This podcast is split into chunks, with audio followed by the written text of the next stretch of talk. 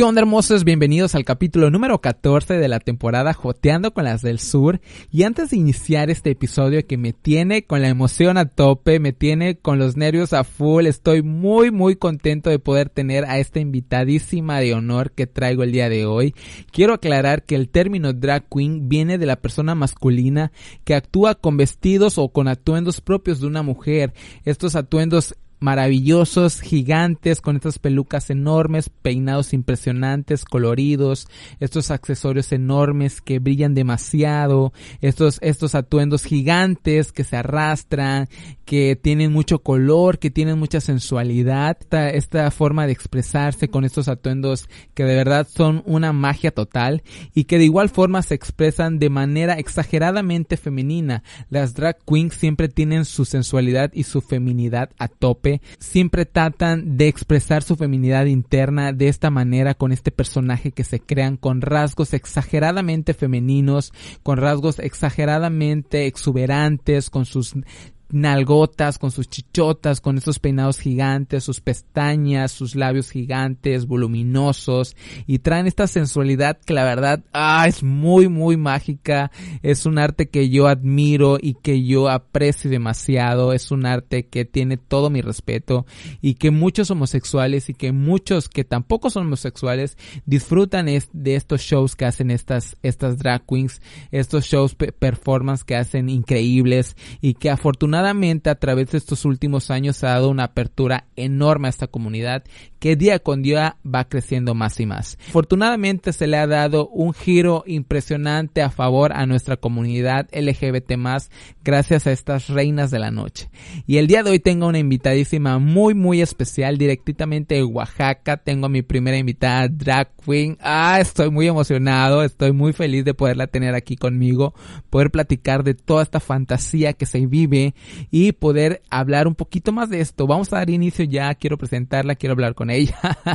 Vamos a dar inicio, mi nombre es Yayo, comenzamos.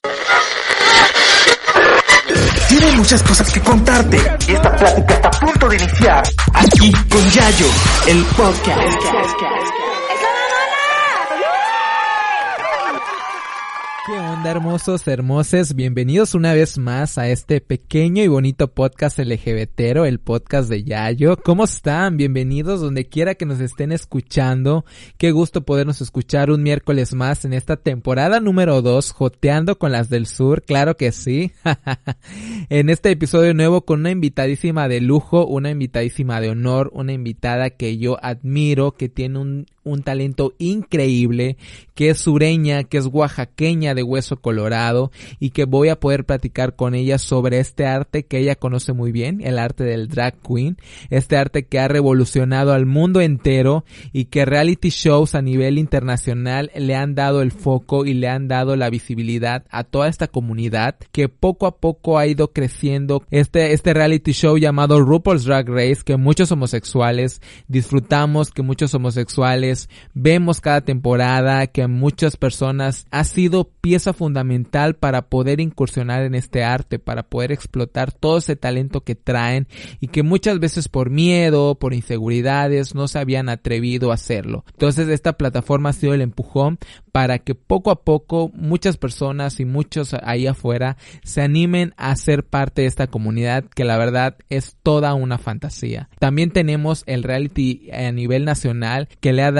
en la visibilidad al drag nacional en este reality llamado La Más Draga que todos los homosexuales igual debemos conocer y que está ahí en YouTube, ya tiene dos temporadas, viene una tercera que nos ha demostrado que el drag que se hace en México es increíble. El drag que se hace en México es impresionante y está súper, súper chingón poder apreciarlo, ¿no?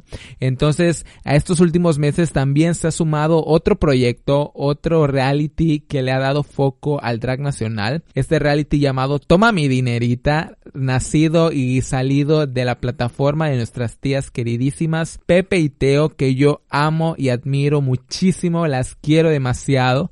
No las conozco, pero eh, las admiro muchísimo de verdad. Son unas chingonerías de viejas. Y este, este reality sale de ellas, dan el foco al drag nacional y podemos ver a estas dragas que no han no habían tenido el foco a nivel nacional sobre su trabajo y que esta plataforma lo ha hecho, ¿no? Le ha dado visibilidad, le ha dado vista a todo este, todo este trabajo que hacen estas chicas que es impresionante. Y nuestra invitada del día de hoy es nada más y nada menos que la ganadora del segundo lugar de este reality llamado Toma mi dinerita. Estoy muy contento de poderla tenerla aquí conmigo, poder platicar sobre esto, sobre qué hay de este arte detrás, cómo es que la inspiró a realizar este personaje, a esta mujer exuberante, atrevida, con un pelazo, con unas chichotas, con un culote, todos estos rasgos femeninos que caracterizan a una drag queen, que a nosotros los homosexuales nos mama y a mí, a mí me encanta este tipo de,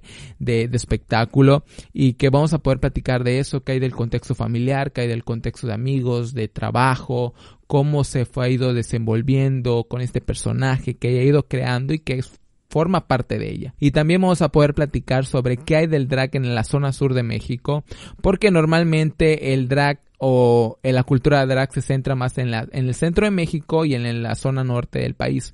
Entonces el foco hacia el drag del sur se ha visto muy poco.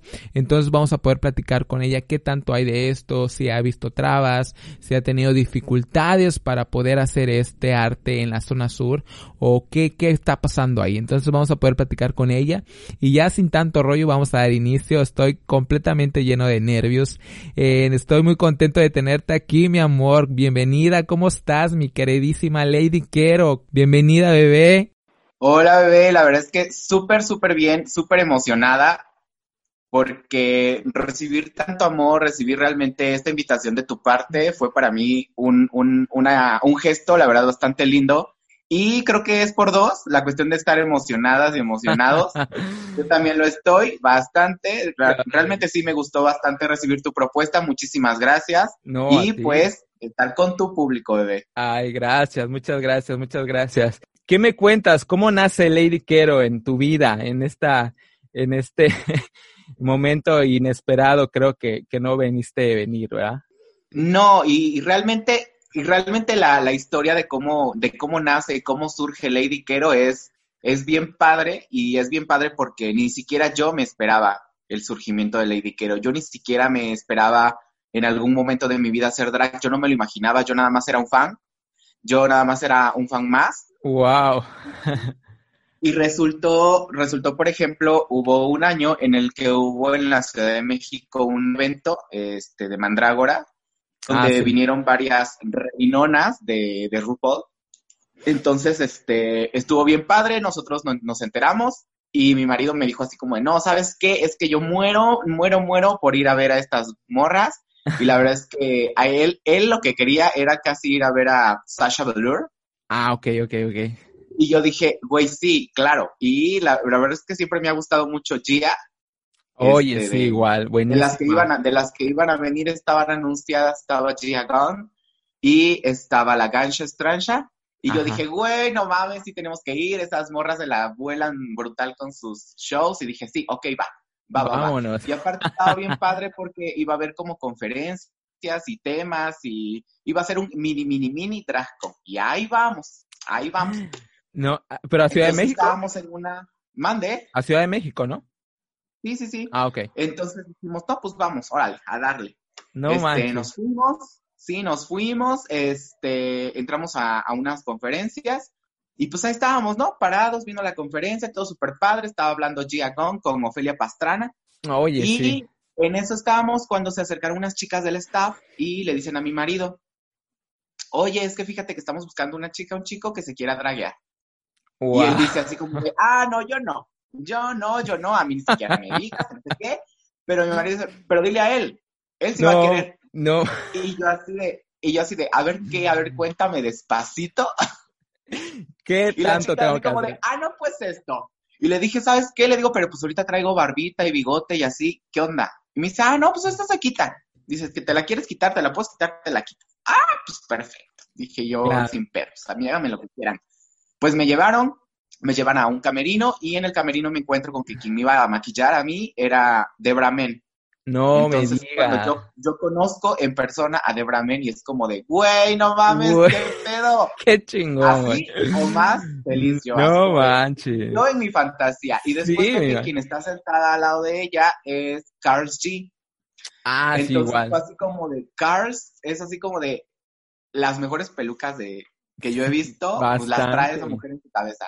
Entonces así como de, güey, ¿y, ella qué va a hacerme, no? No, pues ella me iba a prestar la peluca. Y fue así como de, güey, voy a ponerme una peluca de Carl G, ¿qué pedo? ¿Qué pedo? Órale, va.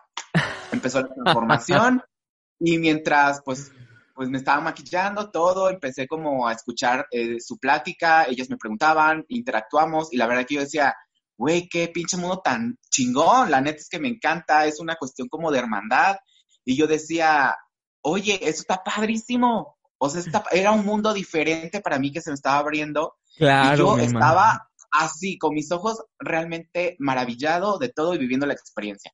Pasó, me dejaron como a medio cocido ya y llega la señora Miki Kundapi de los Jonas Bloggers, que era la que me iba a poner la ropa y que me iba a poner los zapatos. Y yo así como de, no, no, no. Cada vez la experiencia se ponía más pinche loca. No, yo, esto va a estar muy chido. Pues ya salimos al escenario. Eh, cuando estaban las conferencias, la verdad es que no había tanta gente.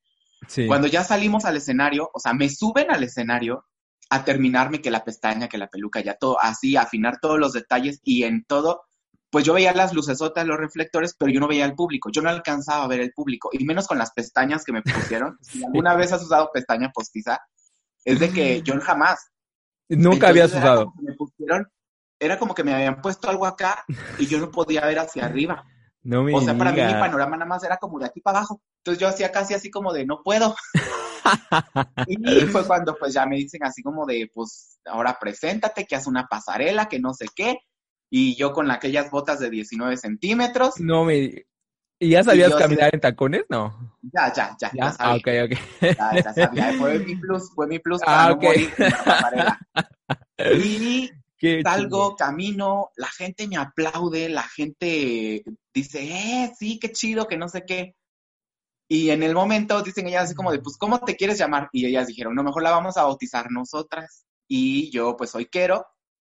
Y me pusieron, pues, vamos a ponerle Quero Milk, como de Quero Leche. Y yo así de, órale pues, órale está pues, chido, dale, dale, tú dale. Y ya se me quedó ahí por, durante todo esto. Eh, pues lo disfruté muchísimo. Eh, disfruté los shows, disfruté todo, todo el tiempo estuve en drag, ta, ta, ta. Llegamos a Oaxaca y yo digo, ¿sabes qué? A mí me gustó a mí me gustó y yo lo quiero empezar a practicar, a ver, a ver si se da, a ver si se me da el arte del maquillar para empezar, ¿no? Digo, porque de jotear, de por sí. ya eso de nacimiento. Maricona de nacencia. Ah, Maricona de nacencia.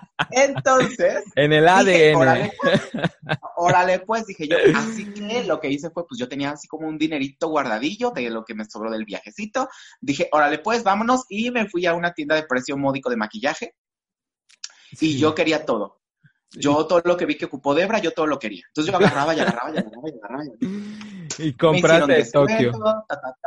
Llego a mi casa y empiezo a echar que maquillaje, ¿no? Que empiezo a ver tutoriales, todo. Pasan, pasan los, los días, mi maquillaje empieza a mejorar un poquito hasta que yo considero que ya tengo una cara visible para la gente.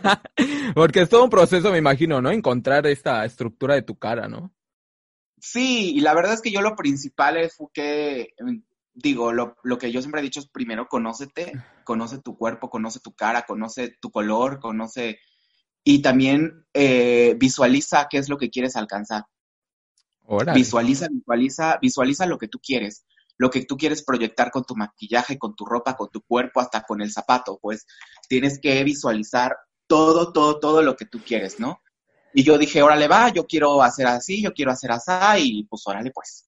en eso estábamos cuando se da la situación de que en, aquí en Oaxaca abren un antro nuevo, donde, donde te dicen así como de va a ser 100% casi casi que drag friendly y así.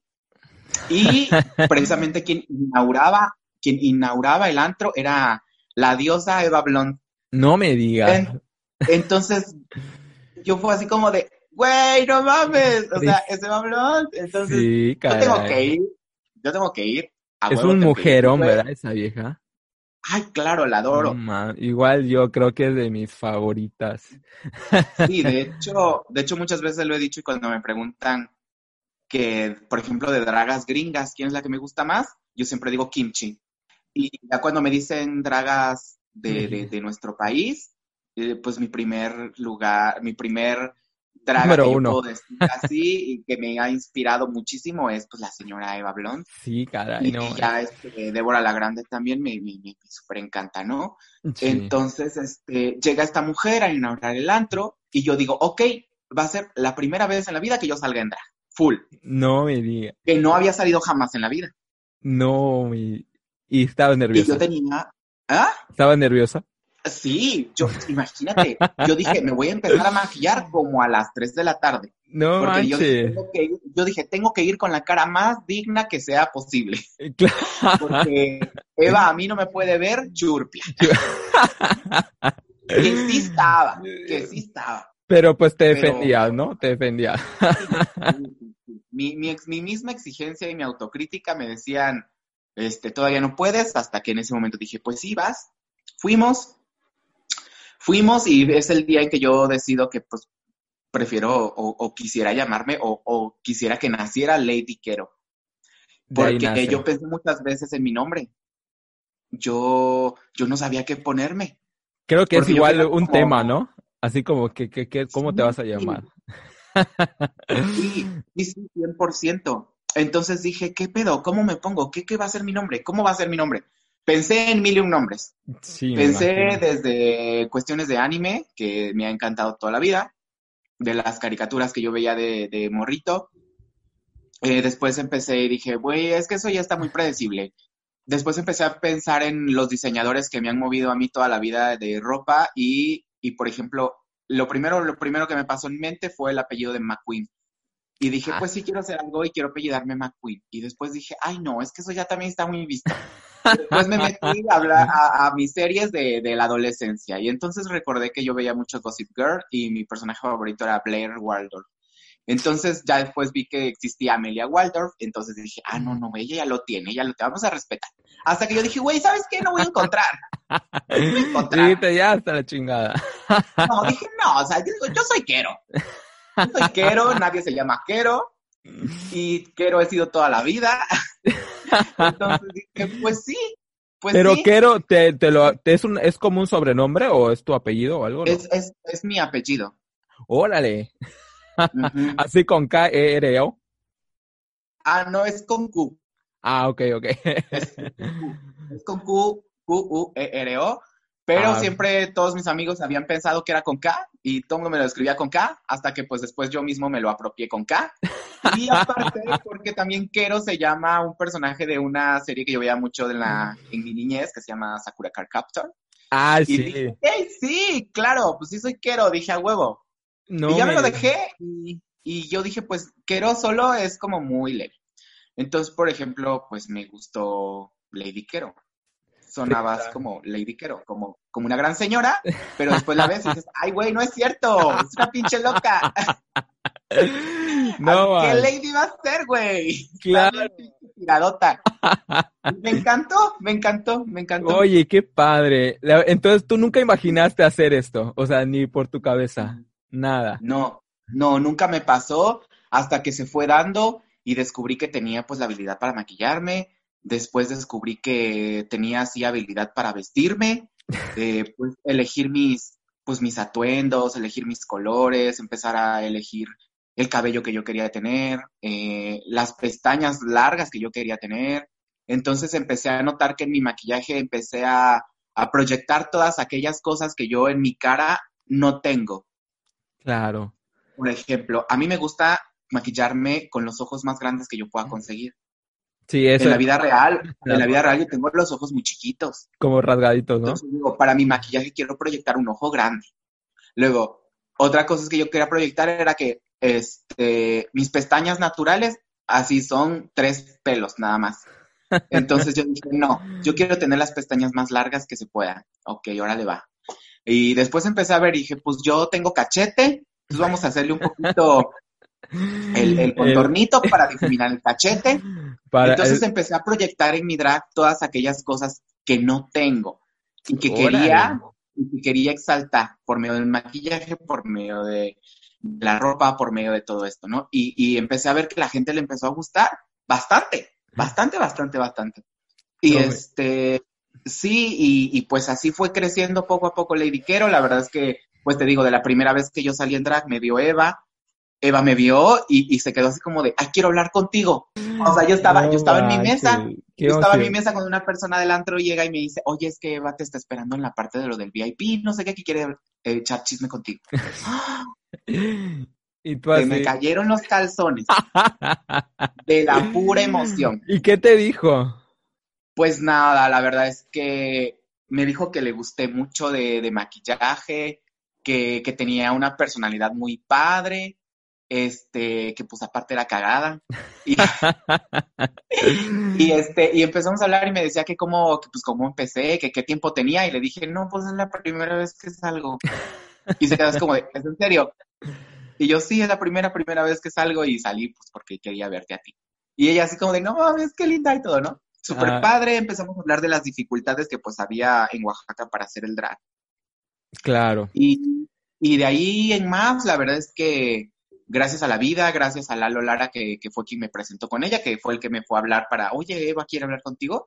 Este, empecé a, pues, a tener más interacción con ella, me empezó a aconsejar, me empezó a, pues, a, dar estos, estos consejos casi como, como de una mamá, que para mí eran como de una madrina, como de una amiga, como, ¿sabes? Entonces, Hubo hubo momentos de la vida en las que llegamos a ir a México precisamente para estar con ella, maquillarnos juntas, salir juntas. Se hizo con ella, con amor. La verdad es que hay, hay, hay una cuestión conmigo, con un lazo que siento con ella que es, eh, no sé, es súper hermoso, ¿sabes? Y me hace fortalecer esta, mm, ¿cómo te digo? Esta, este amor, endiosarla tanto, porque al menos conmigo se ha portado de la mejor manera. Ay, qué bonito, qué bonito. Ella quien cuando a mí me contratan para hacer mi primer, primer show, es la que va al show a darme la patadita de la buena suerte. No me diga, qué padre. ¿Y dónde fue? ¿Allá en Ciudad de México? No, igual en Oaxaca. Ella vino a Oaxaca, este, y, y, y pues ella me presentó, este, habló de mí y una cosa que yo estaba detrás, así como de a punto de salir a dar mi primer show en la vida, y yo temblaba, temblaba, temblaba, temblaba y decía, güey, no puedo, Eva Blonde está presentando no sé qué, no, no mames. Y, lo di y, y creo que después de ese primer, primer show que hice, ya se desencadenó algo en mí que ya no pude detener. Wow. Ya no pude ya no pude, ya no pude. Y creo que no voy a poder hasta en un muy buen par de años. no es que cuando le agarras cariño, creo, ¿verdad? Eso es algo que ya lo vives de, de, de lleno día a día, creo. Sí, sí, la verdad es que le he tomado una, una emoción, un amor al drag que no te la hermoso. podría en pocas palabras, porque el simple hecho de, desde que te empiezas a rasurar, desde que te empiezas a rasurar para ya empezar a maquillarte, y saber que previo a que ya te vas a arreglar, ya tuviste, ya preparaste un outfit, ya preparaste una pela, ya tienes el zapato, ya tienes el accesorio y, y ya es una emoción la tuya de salir a la calle y que la gente te vea. Y, y no nada más que la gente te vea y tú estés ahí de pozona y así, no. No, mi emoción más grande es salir, ver gente y soy la loca de los abrazos. Entonces, yo abrazo a todo el mundo, yo saludo a todo el mundo, la gente me pide fotos y soy así como de, ay, no, tómate tres, tres, cuatro. Es lo, es lo bonito, me imagino, ¿verdad? Lo que haces. Sí, y me encanta mucho interactuar con la gente. La verdad creo que es de los regalos más grandes que me ha dado el drag y de lo que más aprecio, porque te, te llena mucho el alma, te llena mucho el corazón, te da mucha vida, te da mucha energía de seguir haciéndolo y cada vez que lo haces, lo único que tienes en mente es hacerlo cada vez mejor, pues para recompensar todo el amor que la gente te está, pues te está dando. Claro, wow, wow, sí es mágico, creo, el drag yo siempre lo he considerado mágico, hermoso y la verdad yo soy muy, muy, muy fan de, de, de este arte. Y oye, por ejemplo, cuéntame, cuando tú empiezas a descubrir este, este, esta a Lady Quero y empiezas a salir y este rollo, ¿cómo es e, el, impacto que tiene tu familia, tus familiares, en tu trabajo, esta, esta parte, ¿no? Porque desafortunadamente vivimos en una zona que tiene muy, es muy tradicionalista, en, de cierta forma lo ve, lo discrimina, lo critica y creo que es complicado. Yo creo que, creo que es una un punto importante que a veces las personas se limitan a expresarse de esa manera, ¿no? Entonces, ¿cómo, cómo, cómo fue de tu parte esta, esta forma de decirle, mamá, hago esto, papá, familia, amigos? En, en tu trabajo me imagino que igual ha sido todo un tema. Sí, pues mira, la verdad es que de, de, los, de los menores miedos que yo tenía era mi familia. Ok. La verdad. Era, era lo que menos, menos, menos miedo me daba. Okay. Este, por azares del destino y por escuela y por tener que estudiar y todo esto, yo casi pues dejé de vivir con mi mamá y mi papá y mis hermanas desde que yo tenía como 17 años. Entonces, desde los 17 a la fecha, pues yo he pues estado viviendo prácticamente solo. Entonces era así como de, pues no, no me interesa porque pues de que yo diga así como de, ah, voy a salir de mi casa y va a salir una morra super culona y todo, ¿no? mis papás se van a decir así como que se van a dar golpes de pecho, rasgar sus vestiduras, todo lo que tú quieras. No, no, la verdad no. Este, mi mamá, mi papá, obviamente acepten, aceptan que tienen pues, un hijo joto, ¿no? Claro. Pero lo que, lo que todavía no, lo que todavía no terminan de procesar, creo, lo que todavía no terminan como de, pues digo procesar, digo trabajar, más no digo aceptar, porque pues no, no tendrían por qué aceptarlo. Claro. Es como simplemente reconocerlo y decir, pues sí, y ya, ¿sabes? Sí. Entonces, este, todavía ellos no, mi mamá ni mi papá, aún no. Aún no, este, y, pero quien sí, por ejemplo, son mis, mis hermanas, tengo dos hermanas menores que yo, y por ejemplo, una de ellas es así como de, ah, yo quiero ese vestido. Así como de, ah, yo quiero, préstame esos, préstame esos aretes, por ejemplo. No, claro. Claro que sí, adelante, pásale. y, cosas de ese tipo. Mm, por ejemplo, nos hemos llegado a prestar joyería. Este, cosas así con mis hermanas. Y o sea, ellas sin, sin problema, ¿no? Sí, la verdad es que han sido súper lindas conmigo. Mi mamá, como te digo, mi mamá y mi papá prefieren ni siquiera hablar del tema, ni siquiera tocarlo, porque para ellos es como un oso, ¿no? Es como de, si no haces contacto con el oso, no está, no existe el oso. Entonces, como de, no hagas contacto visual y pásale así. ¿Sabes? Pasa sin ver. No lo menciones, no es real. No existe. No existe el oso. Entonces, como de, ay, mamá. ¿eh? Pero bueno, digo, es un trabajo que poco a poco ellos van a ir haciendo. Es un trabajo que les toca. Yo ya hice el mío, que fue aceptarme, quererme, amarme, respetarme y, ¿sabes? Entonces son, son, son procesos que cada persona tiene que, que vivir y tampoco soy quien de, de, estarle bailando en la cara así enfrente, así como de, mira, mira, soy vestida. ¿Sabes? Es como de, ok, sí, pero te voy a dar tu espacio para que tú lo pienses, para que tú valores, para que tú, no sé. No presionarlos, ¿no? Así, ¿no? Claro, yo creo que está padre, pero tampoco ser invasivos. Claro. Entonces digo, órale pues va, órale pues va. Va a llegar un momento de la vida en que vas a decir, ah, estás bien bonita, hijo. Oye, llévame a tu show, te van a decir. o llévame a tu show, claro. Así como de, es que quiero ir a ver cómo mueves esas caderotas en el escenario, ¿no? o cosas así. Claro, claro. Eso con mi familia, eso con mi familia, la verdad es que ha sido bastante lindo. Y con mi trabajo, pues digo, o sea, trabajo en un hospital, es un ambiente, es un ambiente, pues sí podríamos decir que muy heteronormado.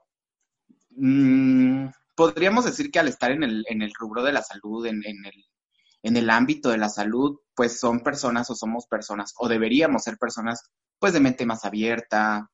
Conocedoras, pues, ¿no? De claro, y sobre todo respetuosas, ¿no? Pero, por ejemplo, de parte del trabajo, este, sí hay personas que hablan de mí. hay personas que luego van a mis redes sociales y, por ejemplo, no sé, imagínate, estoy con un body y se me está viendo media nacha, pero pues es nacha de mentiras. Ah, no. Pues ya agarraron la foto, ya la pasaron en sus grupos, ya se están burlando, ya cosas. Pero, pues, digo, la verdad no me afecta. hasta con eso digo así como de, bueno, pues ahora sí que se burlan, se burlan y todo, pues como dijo Michelle Foucault, ¿qué tienes tú de mí que detesto tanto, no? Entonces yo creo que algo, algo dentro de lo que están viendo les está pudiendo tanto que pues tienen que comentarlo, tienen que sacarlo. Entonces digo, a mí no me preocupa. Y muchas personas dentro de mi trabajo también han sido aliadas, han sido aliados, este, les ha encantado mi trabajo. Son personas que luego me dicen así como de, me ven en el pasillo, güey, no mames, vi tu video, no sé qué. O, oye, ¿qué onda con esta foto? O sea, te ves brutal.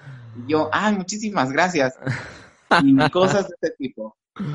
Eh, lo único difícil con mi trabajo yo creo que ha sido empatar un poquito mis tiempos de hospital para, pues, coordinar con, con, la vida drag, las salidas, los viajes. Desvelos igual, ¿no? Sí, y aparte pues a veces salgo bien cansado del hospital y, y, a veces llego directo a maquillarme, pero te digo, es tan grande la fantasía que el, el cansancio no lo siento hasta que ya estoy regresando a mi casa para desmaquillarme. Claro. Hasta ahí siento el cansancio de los días. Entonces digo, güey, es que sí vale la pena. Para mí vale la pena. Claro, así es la, sensación. Y tus amigos igual, creo que igual no había problema, ¿verdad? Mm, es otro tema. No me digas. Mira, amigas y amigos, eh, en su mayoría lo han, lo han abrazado bastante bien. Lo han, lo han sabido valorar bastante. Este, hubo, hubo una, una, persona dentro de mis amistades que era una de mis amistades más, más, más viejísimas, así de que casi éramos niños, este, que me retiró el habla.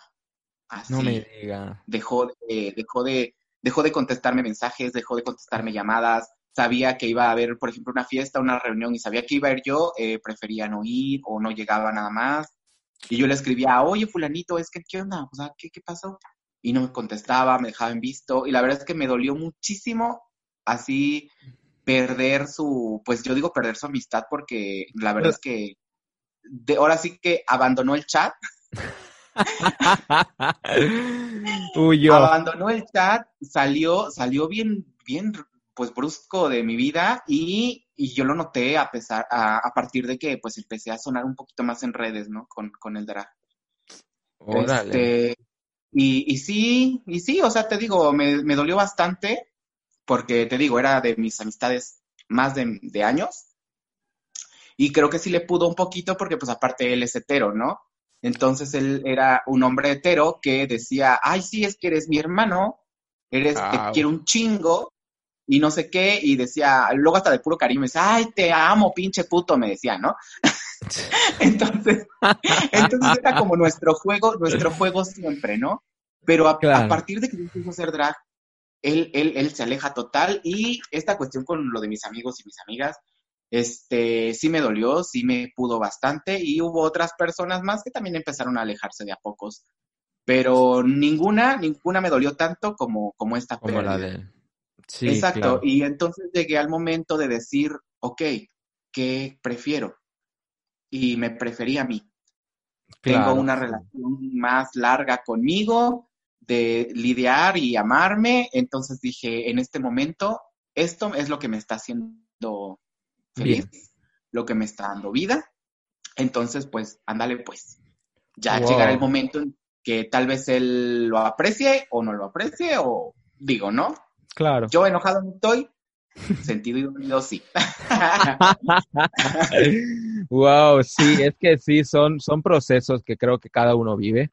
Y está, está, está padre, ¿no? Por ejemplo, ahorita que estás mencionando el hecho de que te aprendiste a querer, aprendiste a amarte así como eres, para ti, fuera del drag, fuera de Lady Quero, ¿te ha costado mucho eh, liberarte de esto? Porque creo que muchas veces crecemos con normas que nos, que nos van marcando, ¿no? Toda la vida desde pequeños.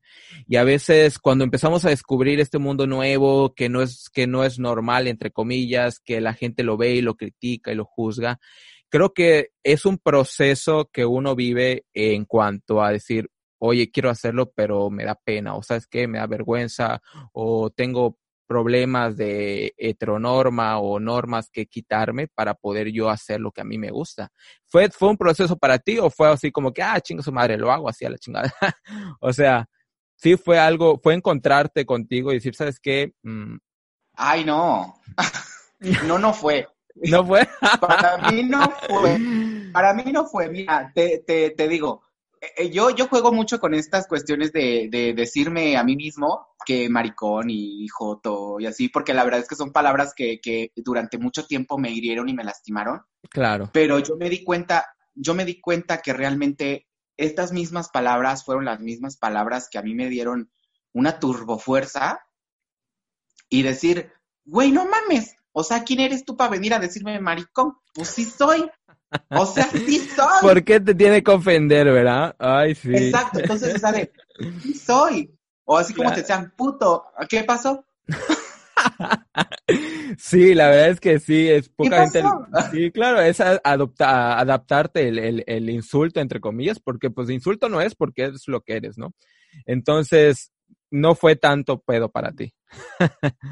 no, realmente no. Realmente, pues te digo, llevo años de quererme, llevo años de amarme, llevo años, este, pues dándome fuerza a mí mismo, este, con toda esta cuestión de, como dices, de la heteronorma, de estar realmente en una sociedad y sobre todo en una región de nuestro país donde pues sí somos un poquitito más espantados mm.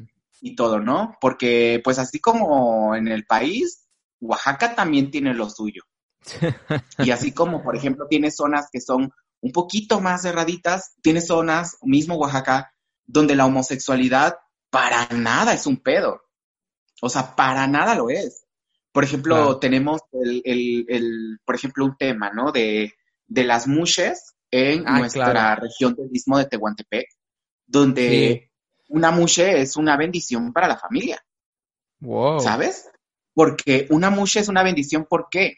Porque realmente es, es la persona, es que te cuida a los papás, que te hace de comer, que mantiene a su familia, mantiene a su hogar, es trabajadora, son las personas más luchonas. Entonces realmente una mushe para mí es una persona de admirar y de reconocer todo lo que, todo lo que es en nuestra sociedad. Y la verdad es que, te digo, para ellos es una bendición que digas, ah, pues tiene en su familia una mushe. Ah, güey, no mames, ¿sabes? Entonces, e, en esta región de nuestro estado, realmente la homosexualidad no está mal vista, no es un tabú, no es algo que, te espante, ¿no? Ahora, si nos vamos, por ejemplo, no sé, a la costa, ¿no? La gente de la costa es un poquito más dicharachera, te lleva bien, te entiende bien. Eh, he estado en la costa y realmente no es gente que tenga, pues, pedos, ¿no? Con, con ello. Hay, hay ciertas, este, ciertos lugares donde, pues sí, pues sí, como te digo, la misma cultura, la misma historia, ha determinado eh, las, las, situaciones, las, los entornos, cómo, cómo se relacionan las personas. Pero al menos yo eh, soy de Valles Centrales, soy, digamos, de cerca del centro o del centro de Oaxaca. Ah, este, Y te digo, al inicio sí tenía, por ejemplo, que los problemas, como cualquier niño, ¿no? Que, que en la escuela te, te bulean, todo esto, ¿no? Pero pues nada, dejé de tener ese problema, y cuando yo empiezo con Lady Quero, no tuve miedo. Bueno, sí, un poquito. Y tenía miedo porque ya sabes que luego, luego hay muchos que te dicen, ¿no? Ay, te van a pegar por bonita. Ubicas eso. sí. Así como te van a, te van a pegar, te van a no sé qué. Era lo único que a mí me daba miedo. Y me daba miedo y este eh, reconozco que yo prejuzgué, y sí prejuzgué porque decía, las que tienen más tiempo me van a querer pegar. Y no, y no. Es, es, un mito erróneo. Estaba realmente súper confundida, o bueno, súper, súper errada mi idea, porque te digo, la primera vez que yo salgo y todo, yo tenía miedo hasta de, ir a hacer pipí. No, porque yo decía, me van a agarrar. Y me van a agarrar y me van a despelucar y me van a dar duro. Sí, me imagino. Y no, y no, fue todo lo contrario fue que se acercaban y, ay, qué bonita estás, ay, muchísimas gracias. Ay, qué bonito está tu cabello, ay, muchísimas gracias. Ay, esas flores que traes están padrísimas, son naturales, no son de mentiras, pero que no sé qué. Entonces, tuve una, tuve una aceptación, tuve un amor, tuve realmente que la gente, las chicas, los chicos, la, la misma comunidad, de que o sea, fue tanto el amor, fue tanta la aceptación que lo único que yo pude hacer fue regresar todo este, en, en buen plan.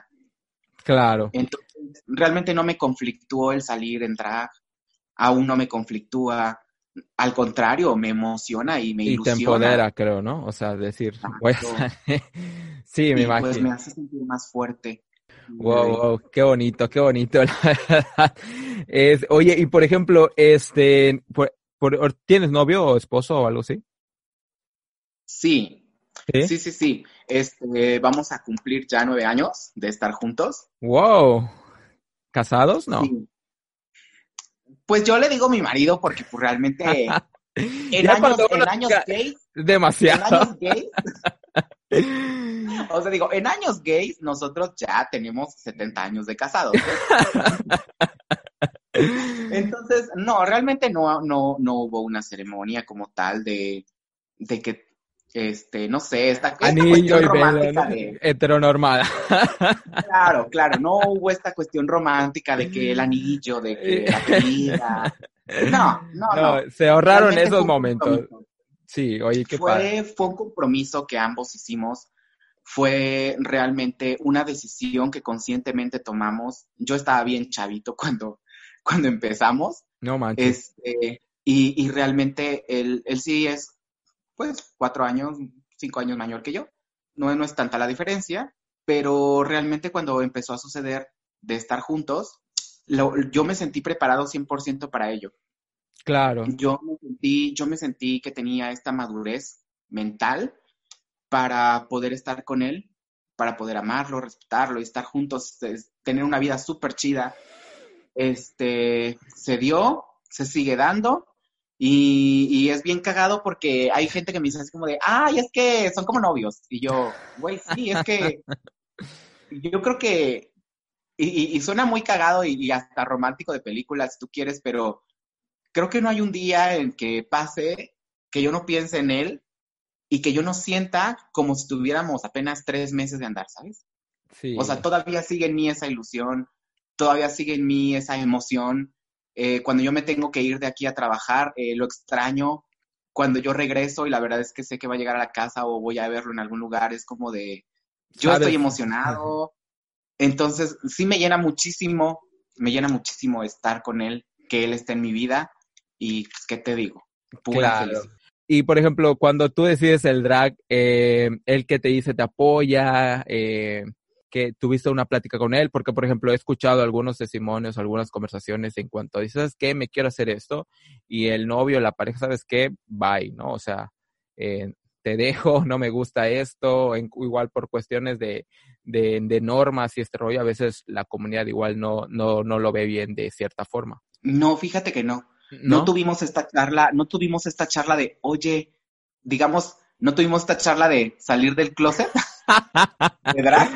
Sí, porque he, escuchado, ¿no? Que lo tienen que platicar porque a veces, entonces no tuvieron. realmente, realmente no tuvimos esta charla como de, oye, sentarnos y decir, oye, es que este, voy a hacer esto, quiero saber si vas a estar conmigo después y ya sabes, estas cosas, ¿no? Realmente no lo hubo, no lo hubo porque él a cada momento y a cada paso me ha estado demostrando su amor, me ha estado demostrando su apoyo, él, por ejemplo, se emociona tanto como yo para cuando vamos a crear un look, cuando vamos de compras, él me recomienda prendas. Te ayuda. sí, está a veces en internet, ve algo y me dice, oye, estaría súper padre algo así para ti. O a veces me ha llegado a hacer regalos de que, oye, es que te compré esto. Y yo, ah, no mames, está súper chingón. No, pero pruébatelo, pruébatelo, pruébatelo. Y es así como de, es, es este juego entre ambos de, de emocionarnos juntos con, con Lady Quero. es, prácticamente sí ha sido una persona que ha llegado a nuestras vidas, que nos ha emocionado, que nos ha dado, que nos ha dado más, más y más que compartir. Y la verdad es que a veces me dicen como de, pues, ¿quién es mi fan número uno, no? Entonces yo podría decir que, es él, por toda la devoción, por todo el amor que me ha demostrado, y lo he visto, lo he sentido, y, y no, súper bien con él realmente no, no me ha hecho panchos y, y que quererme dejar porque diga eres una vestida y cosas así, ¿no? No, realmente no, no lo ha habido. Wow, qué bonito, qué bonito. Eso es lo importante, ¿no? Que tengas el apoyo. Creo que es el principal apoyo que a veces uno debe sentir para, para sentirte bien con, con, con lo que estás haciendo. Eh, oye, y por ejemplo, al principio de la plática estabas comentando que lo difícil que es hacer drag en Oaxaca. Eh, que le platicaste a Bablón que es difícil hacer el drag en Oaxaca. Y por ejemplo, yo eh, he podido notar que en la zona sur hay poca visibilidad de, de este arte, ¿no? O sea, hay, hay, poca gente que no sé si es por cuestiones de pensamiento o por cuestiones de dinero o yo creo que igual a veces el dinero es un limitante porque es un arte que, que requiere mucha inversión. ¿Cómo has visto el desarrollo del arte drag aquí en el sur de, México? Eh, yo a, a, este poco tiempo de seis meses he notado que hay un poquito más de visibilidad, he visto más personas que, que lo, se atreven a hacerlo y ahí van. Por ejemplo, Kimi Bomba, igual que estuvo en Toma mi Dinerita, yo no la conocía y es buenísima, o que descubrirla y dices, wow, qué chido, ¿no? Entonces, ¿cómo tú has notado esta, este desarrollo de, de este arte aquí en Oaxaca y en el sur más o menos? Pues mira, realmente en Oaxaca ha crecido la escena, han aparecido muchísimas dragas Qué Han padre. aparecido muchísimas, muchísimas dragas. Este, cuando yo platicaba esto de con Eva de pues para draguearme y todo, era que por ejemplo yo buscaba cosas, cosas básicas para el drag. Acá no las sabía. Porque si bien vamos, el drag es una industria. Sí, es vas. un negocio. Sí. Y, y, hay muchos negocios que pues se mantienen de, del drag que te venden que la peluca, que te venden que el tacón de talla grande, que te venden, no sé, estas situaciones, ¿no? De Tokio. Este, sí, eh, sí, que la esponja. O sea, yo para conseguir mis esponjas tuve que ir a un lugar de estos de tapicería a conseguirla. No Para hacerme y, y, y, a veces hasta bromeo, ¿no? Así como que, des, que para hacerme el culo tuve que descuartizar el sofá de mi casa. Entonces, no manches. Entonces era esto, o luego era lo de la pestaña, por ejemplo, para que yo consiguiera pestañas fue uh, un, un, un, lío total, al grado de que yo dije, no hay pestaña grande, la voy a hacer. Entonces me di a la tarea de yo tejer mis propias pestañas con unas extensiones de cabello que ya tenía para hacer los pelitos más largos, ¿no? Entonces esto, eh, sí hay una dificultad en cuanto a ello y también hay una dificultad en cuestión de, por ejemplo, las y los empresarios que aún no valoran el drag, aún sí. no, no pueden, aún no, no pueden como tal vez alcanzar el nivel de decir, vamos a remunerar dignamente este trabajo. Claro. ¿Sabes? Es como, hay muchas personas que todavía tienen en mente que, que con unas chelas y dándote eh, la entrada libre, ya, ya. estás pagada. Hay personas que piensan que pues te van a hacer tres fotos y, y, te van a dar la peda de esa noche, ya te pagaron. Sí, y no. Claro. Y no, realmente, realmente el hacer drag tiene sí que ser remunerado, pero ser remunerado dignamente, como te digo, porque eso es lo que he alcanzado a ver que no, no, no lo ha sido 100% aquí en Oaxaca. Yo, por ejemplo, cuando lo hice en mi primera presentación, quien a mí me contrató, él tenía y tiene todavía en mente esto de que el drag es un, es un arte y como arte hay que pagarlo, hay que remunerarlo. Y a mí ah. me pagaron bastante bien por esos dos días que, que trabajé con, con, el antro. Y de ahí en fuera él me dijo, ya no puedes cobrar menos. Yo, yo te, casi casi yo te digo que si tú bajas tu precio, ya no, ya no vas a poder subir jamás y no te lo van a dar.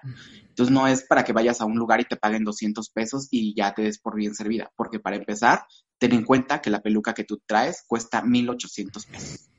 Entonces, ¿cuántas es... presentaciones tienes que hacer para tú pagar una peluca de 1800 pesos? Y todo lo demás, ¿no?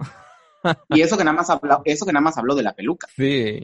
sí Entonces, y obviamente, pues cada que sales, pues tienes que ir diferente, tienes que llevar una ropa diferente, porque si no van a decir, ahí siempre se ponen lo mismo, o cosas de este tipo, ¿no? Claro. Entonces yo no, yo no me puedo permitir, por ejemplo, estar repite y repite y repite cosas, porque para mí el público es lo primordial y quiero entregarles precisamente esto, ¿no?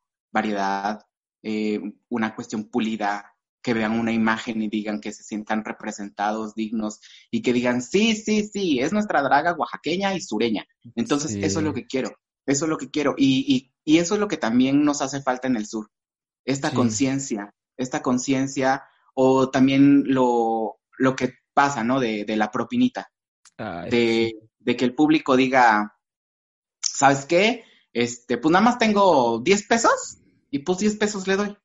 Y está bien. Claro. Está bien. Porque aparte que te están dando sí un apoyo, te están llenando, te digo, el corazón. Te están inyectando realmente muchísimo amor. No es de que hay muchas personas que temen darte una propina de 20 pesos, de 50 pesos, porque piensan que es poquito. Mm. Realmente yo he mm. recibido propina hasta de 3 pesos, pues. Entonces. Sí, es lo, bonito, ¿no? Sí, es lo bonito que, que, Qué bonito que la gente, que aunque sea poco el dinero que te aporta, pues es de una forma de, de, apreciar tu trabajo, ¿no? Y a veces eh, estamos como mentalizados que si no son mil pesos, quinientos pesos, pues no es propina, ¿no? O sea, eso a veces igual, por eso la gente teme a dar, ¿sabes qué? 70 pesos, 50 pesos, porque pues nadie va a decir que pues, soy pobre o no sé, o no quiero apoyar o este rollo. Pero pues ese, ese, ese tipo de, de aportes, aunque sea mínimo o mucho, eh, es una forma de demostrarte todo lo que haces, ¿no? Y creo que como tú muy bien dices, que, que a veces los empresarios no, no, no tienen o no valorizan la, el trabajo del arte drag y creo que eso igual eh, baja mucho la motivación a, toda, a todos los chicos o los chiques que quieren hacer esto, que quieren emprenderlo, porque dicen, pues si yo invierto en mí o esto y sé que no lo voy a recuperar, pues sí está como muy cabrón, ¿no? oye, y por ejemplo, ¿cómo ha sido tu relación con las drags del sur? ¿Cómo, cómo has visto este, esta, esta hermandad que hay entre todas? Porque supongo que has de conocer a muchas del sur, eh, o varias, o no sé si hay muchas, porque yo conozco muy poquitas, pero sé que hay muchas que están iniciando y muchas que necesitan el apoyo, muchas que, que pues van empezando que sí, ahora sí desde abajo, ¿no? Aquí, por ejemplo, en Quintana Roo conozco a dos, dos que tres y van empezando y su trabajo es muy bueno, su maquillaje, su, su vestuario y todo lo que usan es demasiado bueno. Entonces, ¿cómo, cómo has tenido esta relación con ellas? Mi relación con las demás es malísima, pésima, me odian. Ah, no es cierto. no Me hicieron brujería. Ah, no es cierto. no, realmente no, fíjate. Como, como ya te mencioné en un momento, las, primeras veces que, las primeras veces que yo salgo, recibo más que buenos comentarios y mucho amor de parte de, de las, de las chicas que realmente aquí en Oaxaca se da más el caso de, por ejemplo, que hacen show travesti. Lo confunden, creo, Es lo que se ha visto más. Entonces, el show travesti, yo puedo decir que es una escuela brutal. Brutal, brutal, brutal. Porque realmente una, una chica que te hace un show travesti es una chica que te sabe conducir, es una chica que te maneja el público, es una chica que te baila, te, te, te da una canción, y te la hace como al artista y la ves tú en el escenario y estás diciendo, güey, ¿qué onda con esta Amanda Miguel? Sí, es Amanda Miguel. Entonces, ¿Y que yo reconozco, valoro. ¿Mande?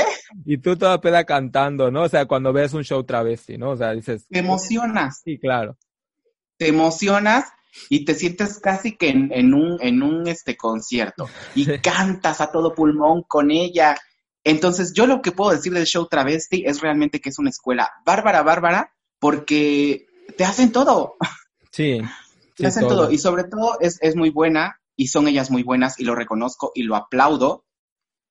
Pero ya cuando llegamos, por ejemplo, esta, esta ya la escena drag, ¿no? La de ser una draga que te pueda hacer una canción, no sé, por ejemplo, de la Lupita D'Alessio. Pero tú ya la ves en escena y dices, güey, ni siquiera es Lupita. Ella no es Lupita D'Alessio. O sea, Lupita D'Alessio no tenía el cabello rosa, ¿sabes? Por ejemplo, Lupita D'Alessio no andaba con un body lleno de pedrería y flecos y todo, ¿sabes? Entonces es cuando tú empiezas ahora a mostrar y a enseñar y educar al público de lo que es un show drag. Claro. De que es tu propio personaje interpretando una canción, haciendo un performance, haciendo, haciendo algo diferente algo diferente, algo que puede generar una emoción diferente a, lo que también puede generar un, show travesti. Por ejemplo, yo te decía del show travesti, te emociona y cantas y sientes la canción y dices, ay, sí, maldito, me dejó, cosas así, ¿no? yo creo que lo que hace el, yo creo que lo que hace el drag y lo que he visto es, a mí me gusta generar muchas emociones de miedo, de emoción, de realmente gente que está parada haciendo así, todo de verte que te tiras al piso y cosas padres. Eh, hubo un momento en el que yo hago un show eh, donde salgo con un bebé momificado y lo entrego a alguien del público. Esta persona, yo quería ver la reacción de la gente a partir de que yo salgo, porque yo dije la gente va a espantar, y entonces voy a generar emociones. Sí, claro. Y, es realmente lo que sucedió. Entonces, yo tenía mucho miedo, pues te digo, a, que me pegaran por diferente, a que me, que me segregaran por, por muy diferente, la verdad, pero no sucedió. Entonces mi relación empezó a ser muy cordial muy cordial y, y también aprendí muchísimas cosas de ellas en, en, cuestión de, pues, de relacionarse con las personas, porque pues uno aprende de todo, siempre de, aprende de todo y aprende de todas. Entonces mi relación ha sido así y conforme fui saliendo y llegó este antro que te digo que abrió, que era súper eh, para las drags, todas empezaron a querer hacer drag. Que empezamos, mejor dicho, empezamos, porque me incluyo porque yo estaba, este, a hacer drag. Y empecé a conocer personas, empecé a conocer chicas que también estaban empezando. Empecé a, que me decían, oye, es que, ¿cómo te haces acá? Ah, no, pues ocupo este producto, este producto. Oye, es que, ¿cómo te haces la cola? Ah, no, pues mira este tutorial, o mira acá, o compra aquí, compra allá, ocupa esta media, ocupa esta otra, y así. Entonces, realmente yo creo que mi, mi relación con todas ha sido muy cordial, porque ha sido de, de ayudarnos, ha sido de, de echarnos porritas, como siempre, obviamente, este no es un cuento y como siempre, esto, esto no es una historia súper linda. Obviamente hay personas que, me tiran a matar. No Hay de todo, ¿verdad? Sí, ¿verdad? Sí las hay. Pero, pero mira, lo que yo siempre he dicho cuando, cuando escucho cuestiones, yo sé como de, pues es válido. Es válido porque no puedes, no puedes aspirar a, a que todo el mundo te ame. Es muy irreal pensarlo. Es muy, es muy irreal pensar que toda la gente tiene que amarte a fuerza. No, no lo tiene. Cada público tiene sus momentos, cada público tiene sus gustos, todas las personas tenemos gustos diferentes. Y pues yo digo, o sea, las opiniones son como los traseros. Todo mundo tiene uno. Todo mundo tiene uno y todos son diferentes. todos son diferentes y a todos les gustan cosas diferentes. Muy buena metáfora, ¿eh? La voy a aplicar de ahora en adelante. Ya sé, aplícala, bebé. Carta abierta. Para todos los traseros hay gustos diferentes. Claro, exactamente. Ay, qué bonito, qué bonito. Yo sé que, que, que es toda una hermandad, ¿no? De, de, esta escuela y de este arte. Es toda una hermandad el, el, conocer a otras chicas, ayudarse entre ellas. Y como tú dices, no, no a todas les puedo caer bien. Y si hay unas que pues son muy pues malvadas, ¿no? Y este rollo. Pero pues sobre, el, sobre la marcha ahí se va trabajando esa situación. Y espero seguir conociendo más. La verdad es que más dragas de otros estados del sur hasta el momento no he conocido a tantas, sí he tenido conocimiento, algunas personas me han escrito, yo le he escrito también a otras más, este, y realmente todas han sido súper lindas conmigo. Yo estoy pero enamoradísimo realmente de, del drag del sur, porque creo que compartimos esta idea. Compartimos, compartimos realmente el amor, compartimos realmente esta idea de visibilizarnos, ¿sabes? Y, no, y no nada más de decir, somos las más perras del país. No, yo creo que todas tenemos la mentalidad y creo, y te lo digo porque, porque lo he visto así, todas tenemos esta idea de aportar. Claro. De ser quien aporte este granito de arena desde el sur al drag nacional. Claro. ¿Tú crees que hasta el momento está invisibilizado el drag? no, no, no considero que esté, que esté siendo invisibilizado. Lo que sí considero es que no está siendo 100% conocido, porque pues te digo, realmente los antros que tienen más dragas, por ejemplo, están más en el norte que en CDMX, ¿sabes? Es, es como, tienen esta, esta otra cultura un poquitito más, este, más este, desarrollada en cuestión de lo del drag. Pero pero en, en, el sur no es que estemos siendo invisibilizadas, simplemente que todavía no estamos siendo tan reconocidas. Hay dragas buenísimas del sur, buenísimas realmente. Y pues te digo, vamos de a pocos, vamos de a pocos, pero vamos fuertes. Y vamos con mucho amor. Vamos con mucho muchísimo respeto. Y realmente es lo que yo he visto en, en, nuestras dragas del sur. Claro. Que son, muy pinches chingonas, muy buenas personas. Te caen bien. O sea, no he conocido una draga que digas, ay, qué pinche mamona. No, la neta no. Al contrario, me han inspirado bastante. Me han inspirado muchísimo. Y fue parte de ello que decidimos ponerle a nuestra casa las del sur. Oye, sí, eso vi. Cuéntame de eso. Así, ¿qué, ¿qué es? O sea, ¿son chicas de otros estados o de mismo Oaxaca que están uniendo fuerzas o que sí leí algo así en tus redes y la verdad me gustó muchísimo la propuesta. La verdad soy así 100% el apoyo al drag del sur. Mira, a nosotros al crear las del sur, lo tomamos como, lo tomamos y lo, y lo consideramos como un colectivo. Un colectivo el cual es nuestra casa, es nuestra familia, al cual no estamos cerrados a decir, no es que las del sur nada más somos sutana, mengana y merengana. No. Simplemente que lo que decimos es que para tú ser una del sur, debes de compartir esta, esta idea.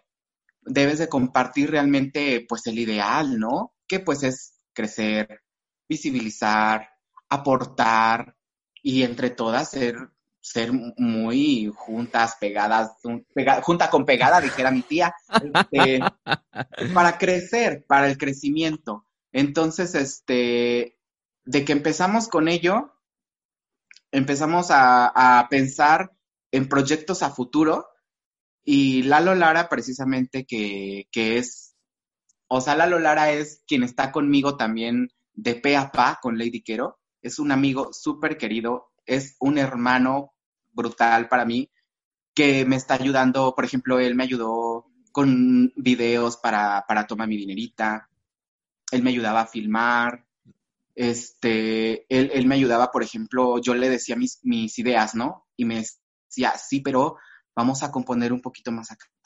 Yo le decía la idea y todo y me decía, ah, sí, vamos a encauzarlo por acá. Entonces, Lalo para mí ha sido esta persona que me ha ayudado bastante y entonces él decía, ¿por qué no hacemos un reality show? Pero versión, un reality, hecho desde Oaxaca para el país. Wow. Yo dije, sí, estábamos pensándolo, estábamos encauzándolo y toma la que nos llega la cuarentena. No me digas. Y la cuarentena nos tumbó el evento. Nos lo tumbó. Pero nos los tumbó en, lo, en la realidad de, de lo tangible. Pero realmente ese, ese proyecto lo tenemos todavía muy, muy, muy en mente, muy arraigado todavía en nuestras ideas, en nuestros proyectos realmente que queremos en a futuro más próximo. Y hemos dicho, y todavía lo hemos dicho, va a verlo, lo va a ver, va a ver este concurso y queremos conjuntar dragas de los estados sureños, de todos nosotros, y, conjuntar estas fuerzas y realmente visibilizar toda la magia y todo el arte que hay en nuestra, que hay en nuestra parte del país, la verdad. Wow, importantísimo creo ese proyecto. La verdad es que está, está interesante y, el objetivo es bastante, bastante buenísimo. Me encanta la idea. Ojalá que, que más adelante se, se dé y pues yo igual ir para allá a ver este, este concurso, este, este reality que quieren hacer. Estaría, estaría increíble, la verdad. Creo que esta plataforma en la que ahorita te encuentras ha sido un, un buen punto para visibilizar esta parte, ¿no? O sea, este, este reality que ahorita es pura tendencia en, en YouTube y en las redes sociales, eh, es bastante interesante ver cómo se ha presenciado el arte del sur y que, como tú dices, siempre se le había dado visibilidad al centro y al norte.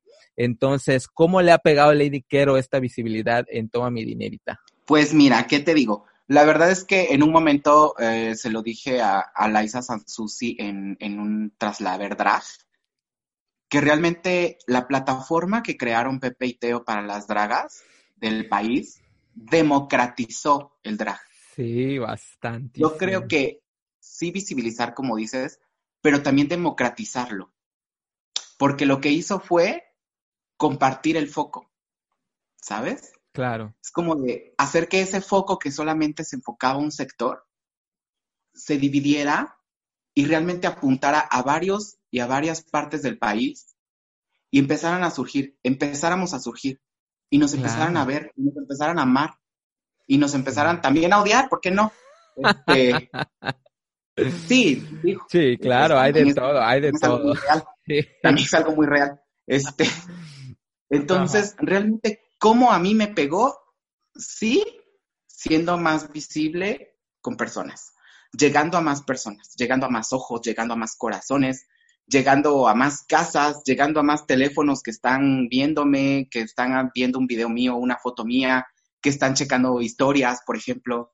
Entonces, en eso nos ayudó. Entonces, yo creo que parte de, tener este foco, de tener esta, esta atención del país, ahora es como te decía hace rato, es como de, ok, ya lo tienes, no vas a desperdiciar este foco hablando de, hablando de tonterías, ¿no? Como de fomentando el shade que le llaman, ¿no? Sí. Este, fomentando que, ay, no, es que fulana de tal no sé qué cosa. No. no, yo creo que, yo creo que lo que tenemos que hacer es fortalecer realmente la unidad fortalecer la unidad. Y sobre todo, pues también compartir este foco con otras chicas más. ¿Sabes? Otras chicas más que, que también están contigo. Fortalecer a las personas que te han estado apoyando. Visibilizar el trabajo de las personas que te han estado haciendo la ropa, por ejemplo, ¿no? En caso mío, mi diseñador, que es un artista brutal de, de, de, todo lo que es el diseño y de, y de la confección, realmente se ha encargado de hacer unas arte con mi ropa. Entonces yo dije, güey, pues yo voy a compartir esto. Quiero que, quiero que sea visible ante el país todo el arte que está cerca de. Entonces, te digo, quiero seguir compartiéndolo, quiero seguir este, quiero seguir compartiendo este foco y quiero seguir promoviendo realmente la unidad de la comunidad. De, de la comunidad no tanto LGBT más, sino también este, que la misma, la misma, el público hetero que nos está viendo diga, güey, qué chido, qué chido tanto trabajo, qué chido tanto amor, reconozcan, valoren y a la vuelta de la esquina se encuentre con una draga y digan, ¿sabes qué? Vamos a darle una propinita, vamos a darle un aplauso, vamos a darle que un like, vamos a impulsarla, a darle el consejo, a decirle, oye, qué chida estás, qué guapa estás. Yo creo que eso es lo más importante que podemos recibir y que podemos promover también. Claro, así es. Sí, es que yo creo que el poder de, de, los medios digitales ha tenido eh, importancia en este reality y es, es, es adquirir este foco que tú dices, ¿no? Que, que, que se fue dando en esta, en esta oportunidad que, que surgió. Oye, y ya para finalizar, eh, ¿qué, ¿qué le dirías a los chicos, a las chicas que, que están emprendiendo, que están iniciando, que todavía están descubriendo el hecho de animarse a decir, ¿sabes qué? Quiero hacerlo, pero tengo esto. Pues mira, yo se los he dicho, venimos a esta vida a ser felices y a llenar nuestras propias expectativas. No venimos a llenar las expectativas de, de otras personas, de terceros. Yo creo que estamos aquí para ser felices y si en este momento de la vida no puedes disfrutar tu propia vida, ¿cuándo te vas a dar el chance de ser feliz? Entonces, si quieres ser una draga, si quieres ser lo que quieras ser, dijo Barbie, este, celo, celo, celo de verdad. Y apuesta, apuesta a todo porque no vas a apostarle a alguien más más que a ti, a tu felicidad, a tu propia autorrealización. Entonces, dale, no tengas miedo, ten precaución, sí, pero no tengas miedo, no tengas miedo de lograr tus propios objetivos, no tengas miedo de luchar. No hay, no hay peor coco más que el nuestro. Entonces, pues a darlo todo, a disfrutar siempre, a ser felices siempre y ya sabes, ser feliz mientras tu felicidad no esté cagando la de alguien más. Pues sería todo. Muchísimas gracias. Lindísima. Gracias a ti por tu invitación, Chacho. Entonces, muchísimas gracias, mi amor. Muchísimas, muchísimas gracias. Muy linda, la verdad, por esta esta plática que hemos tenido. Pues muchísimas gracias, Yayo, por invitarme. la, verdad es que también a mí me emocionaba mucho. Perfecto. Tú sabes que aquí estamos. Ay, muchísimas gracias. Gigantes, gigantes, de verdad. Ay, muchísimas gracias. Y a todas las personas que nos están escuchando también. Ay, sí. Oye, ya para finalizar tus redes sociales. Ok, me encuentran en Instagram como Ladyquero, en Facebook me encuentran como Ladyquero también, que es mi página, y sí, pues también mi Facebook personal, que es Chequero. Y pues bueno, hermosos, esto ha sido todo por el episodio de hoy. Espero que les haya gustado mucho este capítulo, tanto como a mí como fan, que yo disfruté poder platicar con esta hermosura de mujer, tenerla aquí, mi primera invitada drag en este podcast. Estoy fascinadísimo. Recuerden siempre apoyar el drag nacional. Recuerden siempre, no importa lo que ustedes puedan aportar, 5 pesos, 10 pesos, 50 pesos, lo que ustedes consideren, pero siempre demuéstrenle que a sus reinas, a sus chicas, ustedes admiran, apórtenle, denle ese, ese afecto de la forma que ustedes quieran, compartan igual su trabajo, coméntenle cosas bonitas en sus redes sociales, que eso es la verdad, es una verdadera maravilla poder recibir el cariño de toda, toda esa gente que la sigue, que siga a, estas drags en, en todo el mundo, ¿no? Entonces, esto ha sido todo por el episodio de hoy. No olviden seguir a la Red Nacional de Juventudes Diversas en todas sus redes sociales. Si tienen alguna duda, algún comentario, pueden escribirle y ahí les van a contestar enseguidita. Y también no olviden seguirme en mis redes sociales. Estoy como soy guion bajo Yayo con H al final. En, así como está en la imagen del podcast en Instagram y en Twitter. y en mi fanpage en Facebook que está como Yayo, el podcast. Ahí pueden encontrarme. De igual manera ahí se está compartiendo los episodios. Y ahí pueden comentar si les gustó, si no les gustó. En crear esta eh, retroalimentación de su parte. La verdad es muy, muy chido. La verdad me gustaría que ahí comenten y que compartan y que si les gustó este episodio, compártanlo también en sus redes sociales. Ahí menciónenme para que igual esta información vaya llegando a muchísimas, muchísimas más personas. Y pues bueno, hermosos, esto ha sido todo por hoy. Recuerden algo importantísimo y bien bonito, que el closet siempre es demasiado pequeño para sueños tan grandes. Mi nombre es Yayo y nos vemos hasta la próxima.